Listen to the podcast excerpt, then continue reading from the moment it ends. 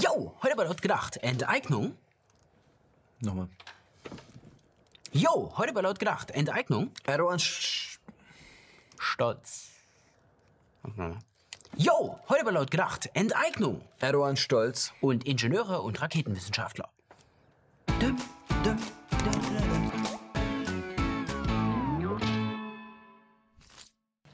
Das Thema brodelt schon lange vor sich hin.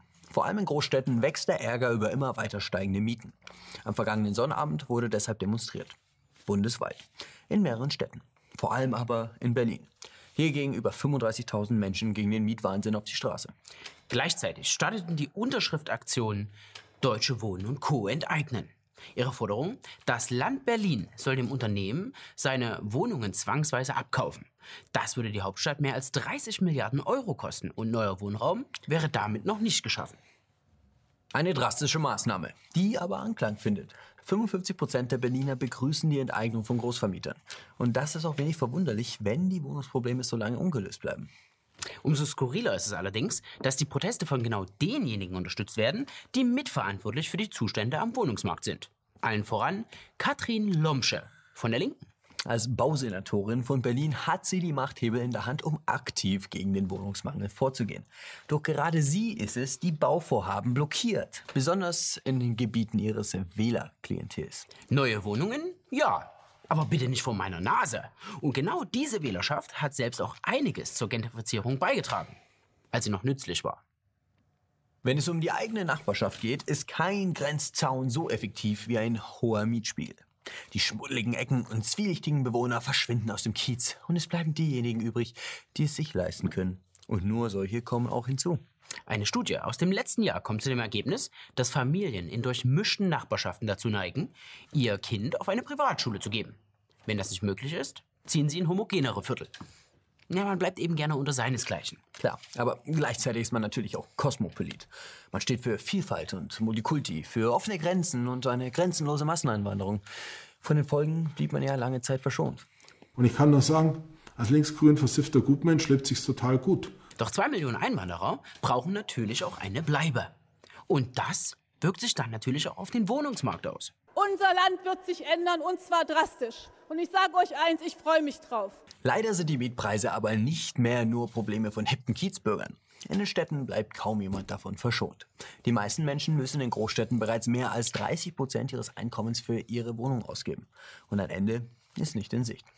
Ein Grund ist unter anderem die Niedrigzinspolitik der Europäischen Zentralbank.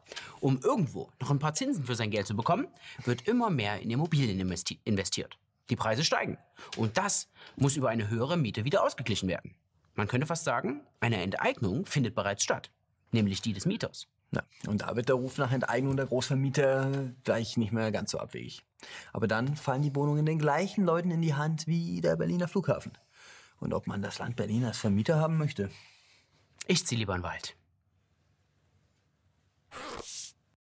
In Berlin reiht man sich ganz verwundert die Augen. Mit nur wenigen Monaten Verspätung hat der neue Flughafen Istanbul tatsächlich eröffnet.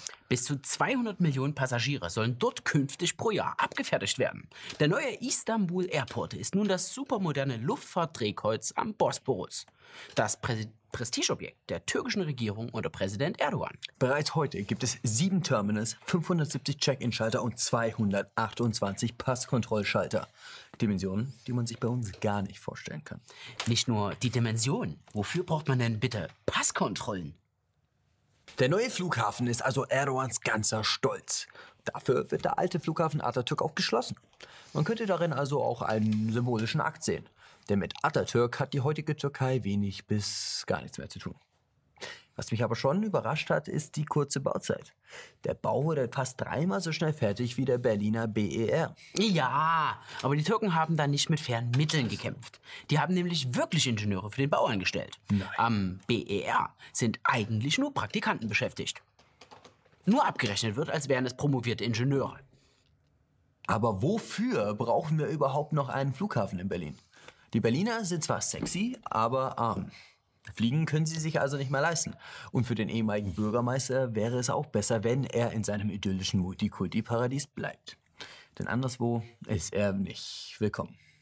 Na, das wäre doch der ideale Zeitpunkt, um den Bau des BER abzubrechen und stattdessen einfach Wohnungen zu bauen. Obwohl, Berlin und Bauen, da war doch was. Sag mal, Alex, was machst du denn da? Äh, ich spiele den neuen Flugsimulator. Bist jetzt irgendwie wieder zwölf oder was? Äh, nee, das ist brandneu und eigentlich auch mega stabil. Aber du musst versuchen, die Boeing so lange wie möglich in der Luft zu halten. Das ist gar nicht so einfach, wie man denkt. Naja, aber am Ende stürzt das so eine Boeing sowieso immer ab. Bei Boeing ist aber auch gerade der Wurm drin.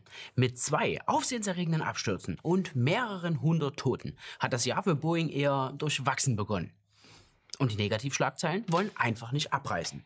Weltweit haben Staaten ein Flugverbot für Boeings vom Typ 737 MAX 8 erlassen. Das Unternehmen hat die Produktion inzwischen zurückgefahren. Ja, und der Aktienkurs befindet sich deshalb bereits im Sinkflug. Und da kommt es zur Unzeit, dass auf den US-amerikanischen Flugzeugbauer neuer Ärger zukommt. Wegen des sogenannten GPS-Rollovers mussten einige Maschinen am Boden bleiben. Ein Wartungsfehler. Da fragt man sich doch, was die Boeing-Ingenieure eigentlich so beruflich machen.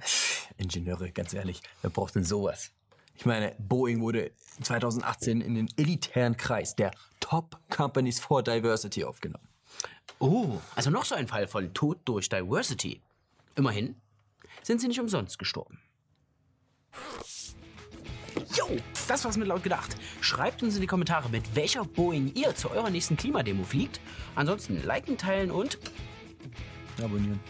kommentieren nicht vergessen, Freunde. Bis nächste Woche, haut da rein. Postet uns bei Instagram in euren Stories, markiert uns und verlinkt uns und dann ballern wir das in unsere Story. Bis nächste Woche. Ad lautgedacht Kanal. Genau. Steht hier unten.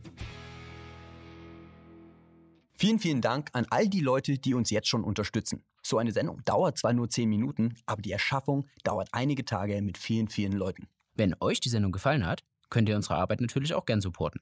Nutzt dazu gern Patreon oder PayPal. Die Links dazu findet ihr in der Beschreibung.